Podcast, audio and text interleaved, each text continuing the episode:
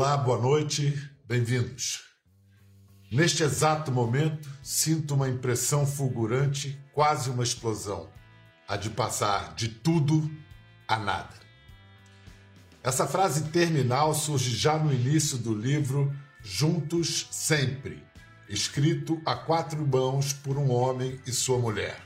O homem um executivo franco-libanês brasileiro, famoso e festejado em todo o mundo, o primeiro caso de presidente simultâneo de duas das maiores corporações do mundo, viu-se reduzido a nada no momento em que foi preso pela polícia japonesa acusado de sonegação. Ele achou que tinha perdido tudo, para sempre.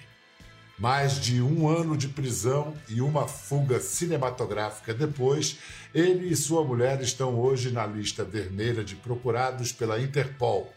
Moram agora em Beirute e não desistem de provar sua inocência.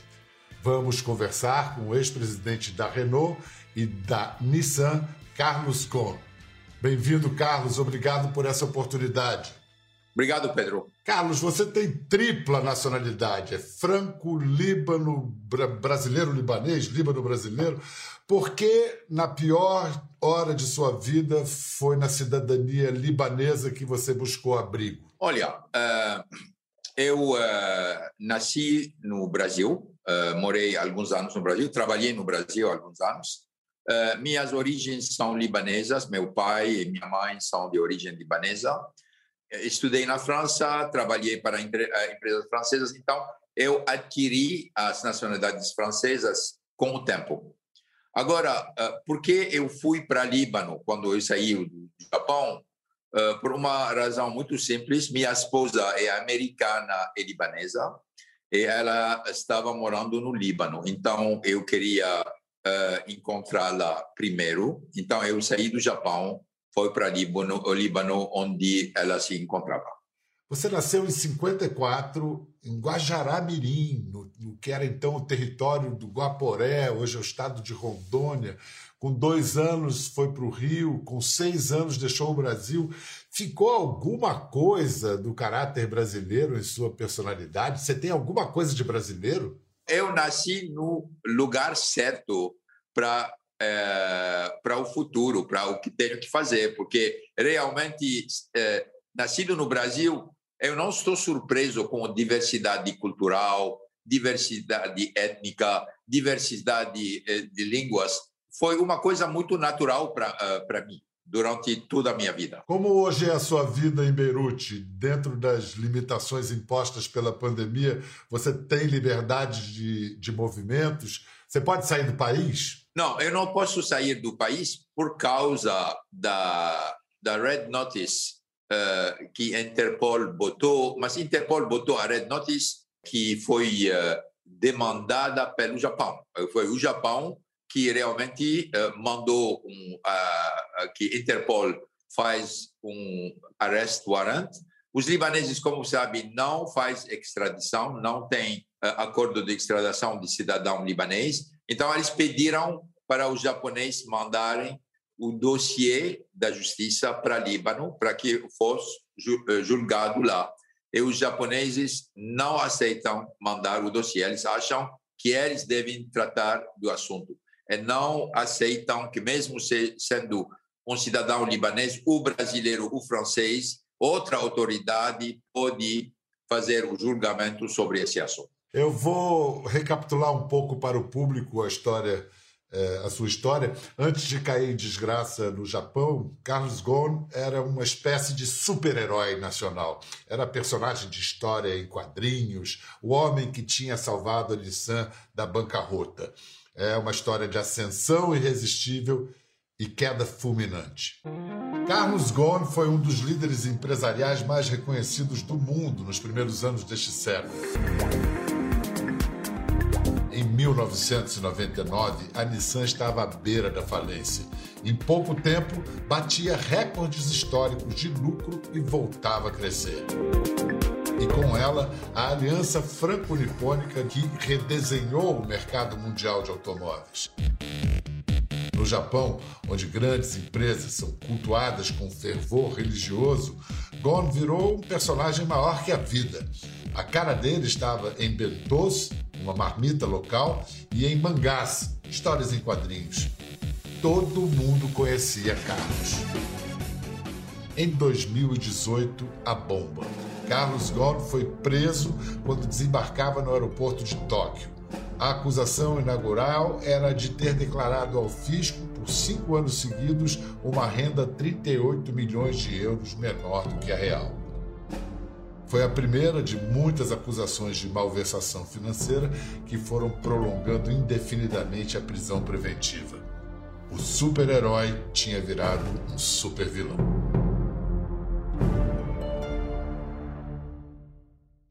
O seu livro, Carlos, começa no dia de sua prisão, 19 de novembro de 2018. Você desembarcava no Japão, onde vivia parte do ano, vindo de Paris, foi detido no controle de passaportes.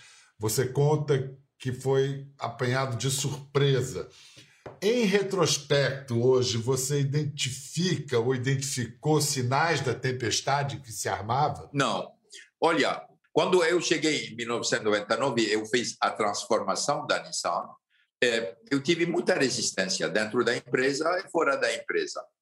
Agora, como os resultados foram realmente fulgurantes e muito rápidos, então é, essa resistência se acalmou em frente do crescimento da empresa, lucratividade da empresa, maior influência da empresa mas ela nunca desapareceu. Muitas pessoas não gostaram do fato que um gaijin uh, pode tomar um lugar tão importante na sociedade japonesa.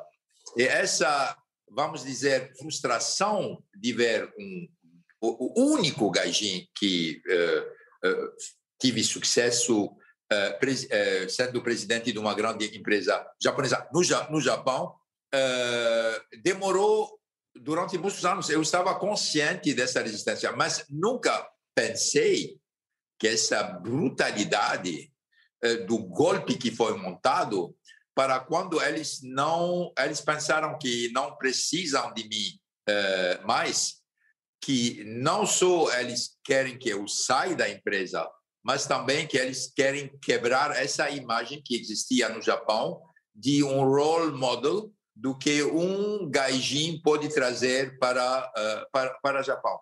Agora, eu descobri um sistema, o sistema uh, judicial, realmente uh, surpreendente para um, uma superpower como o Japão, que é a terceira economia mundial, com um sistema tão antiquado, onde centenas de milhares de pessoas vão através desse sistema judicial e onde de um jeito surpreendente, o procurador uh, público ganha os casos em 99,4% dos casos. O que é incrível, não que nenhum país do mundo, nem na Coreia do Norte, onde o procurador público ganha em 99,4%. Esse é o problema que nós estamos enfrentando. Eu fui vítima desse sistema eu estou lutando contra esse sistema porque realmente é um sistema que não é compatível com o Japão que eu, uh, que eu amo, que é o Japão que eu respeito. Em seu livro, é, você narra que no início do ano, daquele ano, início de 18, é, há uma reação muito grande dentro da empresa japonesa, da Nissan, diante de sinais de que a Renault pressionava você, que era CEO das duas, a uma fusão, a realizar a fusão. Uh, e que ali eles teriam manifestado a sua, a sua insatisfação, a sua revolta com essa ideia, mas que logo em seguida, em maio, isso caiu no silêncio. Não seria isso não teria sido um sinal do que poderia advir? Uh, não, uh, um sinal de prender o presidente da companhia botar ele em prisão é uma coisa incrível. Mesmo o Abe, que era o primeiro ministro do Japão, ele fez uma declaração pública é, é, dizendo esse problema deveria ter resolvido no conselho de administração da Nissan. Por que a justiça japonesa está se metendo nisso? Mesmo o primeiro ministro japonês falou falou sobre, uh, sobre isso. Mas você sabe, os japoneses, quando eles fazem um erro, tem na cultura japonesa, você continua, você nunca vai reconhecer, você vai até o último, a última etapa do erro. O golpe para mim não foi visível no início. No primeiro, quando ele foi arrestado, eu falei para o procurador de chamar a Nissan, que eles mandam para mim um advogado, deve ter uma coisa de desentendimento, especialmente quando ele falou sobre por que eu estava arrestado. Ele falou para mim porque não declarou o senhor falou de sonegação, não tem nenhuma sonegação, porque esse, ele falou, você não declarou um salário que não foi pago para você, que foi sendo planejado para depois da aposentadoria. Então, é uma coisa totalmente louca. Eu não conseguia é, compreender a razão da, da, da minha arrestação. O que se pode concluir da leitura do seu livro, dessa história, é que o governo francês pressionava para que Renault e Nissan se fundissem, o que apavorava os japoneses, pois seriam engolidos nessa fusão. Ou seja, numa simplificação quase grosseira, você teria sido um bode expiatório no choque entre interesses e entre nacionalismos? É, é, é, é uma boa. É um, é é uma boa maneira de fazer um, um rápido sumário do que aconteceu, mas foi uma colusão entre dois países. Mas, infelizmente, para mim, não foi nem defendido pela França. É, todo mundo sabe que foi arrestado por isso, e os franceses nem me defenderam. Eles falaram que os interesses entre França e o Japão superam qual, qualquer situação individual. Entre todas as acusações que foram é, mais de uma, sonegação, depois outros crimes financeiros. Você reconhece algum fundo de verdade em alguma dessas acusações? Olha, é, a razão por que eu fui arrestado era não declaração de um salário que não foi pago. Essa é a razão. Ao mesmo tempo que foi arrestado para essa razão, é, a Nissan uh, iniciou uma campanha de comunicação onde estavam falando sobre o fato que você abusou do avião, você abusou de apartamentos, você abusou disso. Quando essas são coisas bem conhecidas dentro da empresa, uh, conhecidas, mas há muitos anos. You know, uh, eu, eu chefiei a Nissan entre 1999 até 2017. Então, você descobre em 2018 que tive abuso de avião, de depois de 18 anos, é uma, é uma é, é, tem uma confusão no público sobre o fato que tem tantas acusações, mas claro que você faz uma primeira tentativa, isso não uh, pega, você faz uma segunda, uma terceira, uma quarta, e você apresenta coisas que sejam bem conhecidas, com conhecimento do Conselho de Administração como abuso da minha parte e que esse abuso foi aceitado porque eu estava um, uma forma de ditador dentro da, da, da empresa. No livro, em reportagens feitas lá dentro, depois de sua prisão, a, a descrição da prisão de Kozugi, Kozuge, é, em Tóquio, ela é de gelar a espinha. O que foi mais difícil de suportar ali dentro? A isolação. Você não, você, você não tem relógio, você não tem contato com ninguém, você uh, tem poucos livros, não tem jornais, uh, as visitas são proibidas. As únicas pessoas que podem visitar você são os advogados japoneses, o uh, embaixador do país nativo é uma coisa realmente onde você fica muito mal porque você está preso, você não pode se defender, você nem sabe o que está acontecendo, você tem a informação com em pequenas em, em pequenas quantias, não sabe o que está acontecendo com a família. Mas eu estou falando disso porque eu não sou sozinho. Todos os presos no Japão vão dentro do mesmo sistema. Eu, eu estou certo que muitos brasileiros que tive problema com o sistema judicial, pode testemunhar sobre a inigualdade, a discriminação, não só a discriminação entre quem tem poder e quem não tem poder, mas a discriminação entre japoneses e não, e não japoneses. Você achou que iria morrer no Japão? Oh, sim, claro. Porque mesmo meus advogados falaram, olha, nós nós estamos certos que você não tem, não, não vai ter uh, uma um julgamento uh, fair. Uh, justo, justo. Justo. Você não, você vai ter. Anyway, esquece. Acima disso, como você sabe, eles eles eu, eu estava proibido de falar com minha esposa, proibido de falar com alguns dos meus filhos. Não, eles não podem me visitar e eu pensei no início que isso vai demorar três meses, quatro meses, mas os advogados explicaram para mim que isso vai ficar até o julgamento final. Então, é uma forma de tortura é, é, não brutal, não direta, mas muito discreta, eliminando todos os direitos humanos. Tão só que, como se sabe, as Nações Unidas saíram com uma opinião uh, dizendo que meu, uh, minha arrestação foi arbitrária e que não tem nenhuma certeza para eles que eu vou ter um julgamento uh, justo. É, esse comunicado da, da ONU é de 23 de novembro de 2020.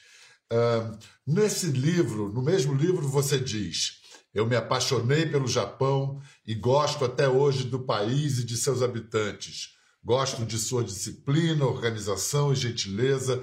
Eu me reconheço nesses valores. E diz também: eu sabia, na prática, que certos japoneses não têm nenhum compromisso com a verdade e que mentem descaradamente na sua cara sem demonstrar emoção alguma. Eu pergunto, Carlos, Existem dois Japões, um visível e outro oculto? Não, eh, eu acho que esses dois Japões são visíveis. Eh, eh, eles são visíveis. Tem, tem um lado luminoso do Japão, o Japão das artes, o Japão da, da, da, da colaboração, o Japão da globalização, o Japão do desenvolvimento econômico, o Japão que quer realmente ficar uma, um país democrático, um país role model. E do outro lado tem um, um lado do Japão que é realmente um, um lado muito obscuro, um lado é, que, que, que, dá medo.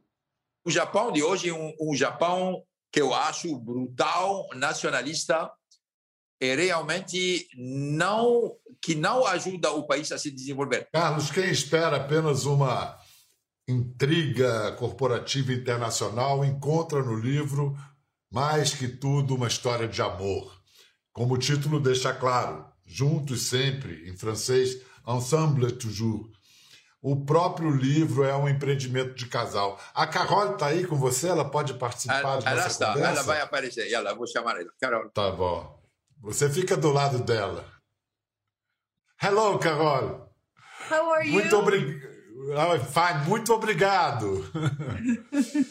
Whose idea it was to tell the story as mainly a, love story? It, was my idea. Actually, the you know in France, uh, Muriel Beyer, uh, who's the editor, she proposed that we write a book together. And I approached Carlos, and he's like, "No, I don't think so." I said, "I think it would do us good. First of all, it's a form of a therapy." I think sharing a human story, a story of a couple who was like on top and then all of a sudden they fell and they suffered and yet they survived because they had each other and they had the conviction of the love of one another. Um, i think we could all relate to that. We could all love. We've all suffered. We've all been up and down in our lives. And so it was a story of a couple suffering and how they survived it Carlos had this reputation of being a nice man, an unshakable executive, and it is surprising for the reader to find out a tender and loving man guided by his heart. Uh, there are two Carlos, Carol? Yes, I think so. There's a Carlos at work where he's serious and he wants people to respect him. And then there's Carlos, the you know the loving husband and the family man and uh, who's sweet and caring and attentive. So, yes, there are two Carloses. Carlos, em abril de 2019, quando você foi para a prisão domiciliar em Tóquio, Quando é que você começou a considerar a ideia de fugir? Olha, foi bem depois, porque realmente em abril a minha única eh, ideia era de trazer Carol para o Japão. Eu estava tentando tudo com o juiz, com o procurador, de ver quais são as condições para eles aceitaram que eu tenho, uma vida semi-normal com minha esposa no Japão. Eles estavam com medo que ela uh, influencie alguns testemunhas. Depois eles falaram que ela pode destruir evidências. São, mas as acusações são acusações estão dentro da empresa. Como ela pode destruir evidências que são dentro da empresa? Ela não foi, nunca foi envolvida com a empresa. Quando chegou novembro, dezembro de 2019, eu eu falei, olha, esse, esses caras não nunca vão me dar justiça. Eles estão tentando tudo para obter uma confissão. Não sou o procurador público, mas também o juiz. E na minha, ele não é juiz, ele são um time que quer obter alguns resultados. Então eu decidi, nós, eu tenho que planejar uh, rapidamente a saída é, agir rapidamente porque é, não tem, tenho nenhuma nenhuma chance nenhuma uh, hope uh, esperança esperança é ter um um, um julgamento justo Carol, in the in the book you mention your gratitude to the public support Carlos got from filmmaker Francis Ford Coppola And can we then assume that the, he'll be the, the, director of the film adaptation? We wish so. Yeah, yeah, we wish. No, I don't think it's it's it's going to be him. But we would have liked to because he, um, you know, he was a uh, very human. He cared. He emailed, "How can I help? Let me know. I'm here for you." Uh, so he was, uh, you know, a very kind and uh, compassionate man. Uh, the French ambassador in the book once asked you who would play Carlos in the movie. Who would you cast? Who would I cast in the movie? Um, I think um, I would like Russell Crowe because Russell Crowe plays so many different roles. I think he would be great for Carlos. That's a good idea. And Carlos, who would play Carol? I would propose herself. I don't want an actress. I think she would be a great actress. Carlos, a sua fuga foi espetacular em dezembro de 19. Uh, eh, todos são muito naturalmente curiosos sobre os detalhes e a preparação da, da escapada, mas isso no livro você quase não conta nada. Você é muito discreto. Em fevereiro agora de 2020, três pessoas, incluindo dois pilotos, foram presos na Turquia, conectados com a sua fuga. Em maio foram dois americanos, um pai e um filho, o pai um ex-Green Beret. Então eu posso deduzir que era a essas pessoas que você queria proteger, que você quer proteger com seu silêncio no livro? eu quero proteger todas as pessoas que me ajudaram. Eu, eu fico com essa posição, porque é por isso que nunca falei da, meu, da minha saída do Japão, porque quando eu falo da minha saída, uh, você imagina que uh, a acusação vai ser imediata contra essas pessoas. Eu acho que se você quer saber exatamente o, o que aconteceu, você vai ter que esperar para a saída do filme, porque o, o, o filme vai contar mais uh, o que acontecer, porque esse filme não vai sair antes, talvez, do ano 2022, até o próximo ano. E daqui até lá, eu acho que todos os julgamentos teriam sendo feitos e não tem mais risco sobre as pessoas. A sua casa, onde você estava preso no Japão, era monitorada, era cercada de vigilância. Como você conseguiu é, reduzir, desfazer a, a, vigilância naquele dia? Olha, a força do japonês é que ele é muito organizado, é, mas é, cada força tem uma fraqueza também. Quando alguém é muito organizado, é, isso significa que ele é muito previsível. Então, é, o que eu, é, o que eu fiz é que em setembro de uh, 2019, uh, eu, eu pedi para meu advogado que as pessoas que estão me seguindo nas ruas, quando eu estava you know, andando nas ruas de Tóquio, se isso é legal. Eu, nós falamos com o tabloide japonês eh, ele ficou muito interessado e o tabloide, as pessoas do tabloide chegaram em torno da minha casa para filmar aquelas pessoas que estão me uh, seguindo. Então, a esse momento, essas pessoas foram avisadas que tabloide vem, vem, eles desapareceram durante três, quatro dias. E quando a imprensa uh, uh, parou, porque eles perderam o, a, a, a, a, notícia. Então, eles voltaram. Então, eu falei, tá bom, muito bem. O dia que eu quero que eles saem, eu vou chamar a empresa. E isso é exatamente o que aconteceu. Em dezembro, eu chamei a empresa, eu falei para eles, eu sou certo que eles vão aparecer. Eles chegaram no dia 25, 26 de dezembro, os outros desapareceram. E o dia onde eu saí do meu apartamento, não tive ninguém. Na véspera, você deu uma festa que tinha músicos. Eram músicos de verdade? Não, não, não. Isso é uma, foi uma, uma coisa um pouco. Uh, não. Segundo o que se diz, esses músicos eram paramilitares que participaram da sua operação. Não, não. São, são todas coisas de diversões para não, uh, para não atrair a atenção de ninguém. No, no dia seguinte, é, o que se diz é que você escapou dentro de uma caixa de sound gear, de equipamento de som. Agora, não, você não precisa me dizer se estava dentro da caixa ou não, mas pode me contar as memórias que você tem do momento em que o avião decolou do aeroporto de Osaka? Alívio.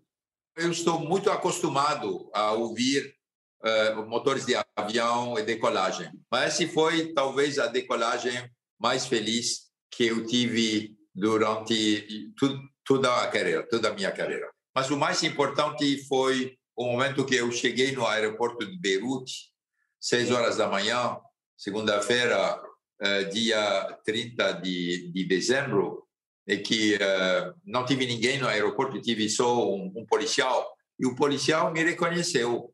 Aí ele falou: oh, senhor Gon, é, é, foi muito tempo que nós não vimos você. Bem-vindo ao Líbano. Foi o, realmente melhor, as melhores palavras de bem-vindo que eu ouvi por, por muitos anos. Carol, Japanese authorities they insist you not only knew about Carlos' escape but helped in the preparations. Did you, Carol? You are also in the red list of Interpol.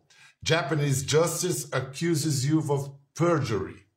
What is the basis of this accusation? Okay, if uh, so, they're saying I've done perjury because when I was testified, they asked me if I knew the specific person, and I told them I don't remember meeting him. I'm not sure uh, because I met many people with Carlos, you know, and I don't remember if I met the specific person.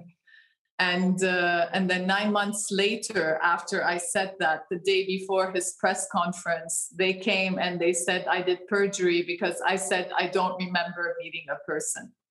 So if this is perjury, um, then you know it makes no sense. It's absurd. If you don't remember meeting someone, it doesn't mean you lied um, and they put an arrest warrant for me on this. This is that's all my arrest warrant based on this comment. And Carol, what did you know?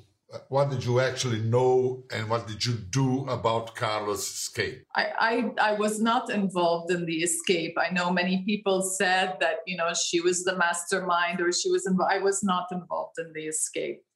Olha, o maior risco nesta operação era o leak o, o... vazamento. É, esse, é, é, esse é o maior risco. Se tem vazamento, então uh, você nunca vai ter justiça, você nunca vai ter liberdade. Então, para mim, era extremamente importante que ninguém sabe disso, ao menos que ele está envolvido diretamente na operação. What is the next step in your defense? Do you trust you ever get to fly everywhere once again?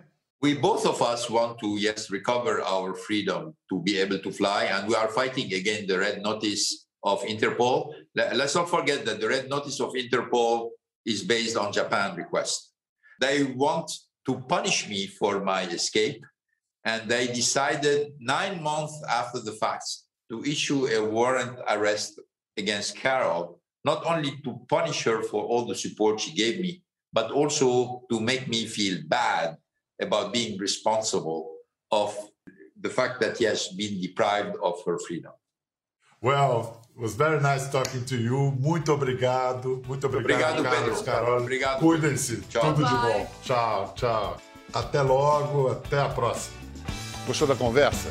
No Globoplay você pode acompanhar e também ver as imagens de tudo que rolou. Até lá.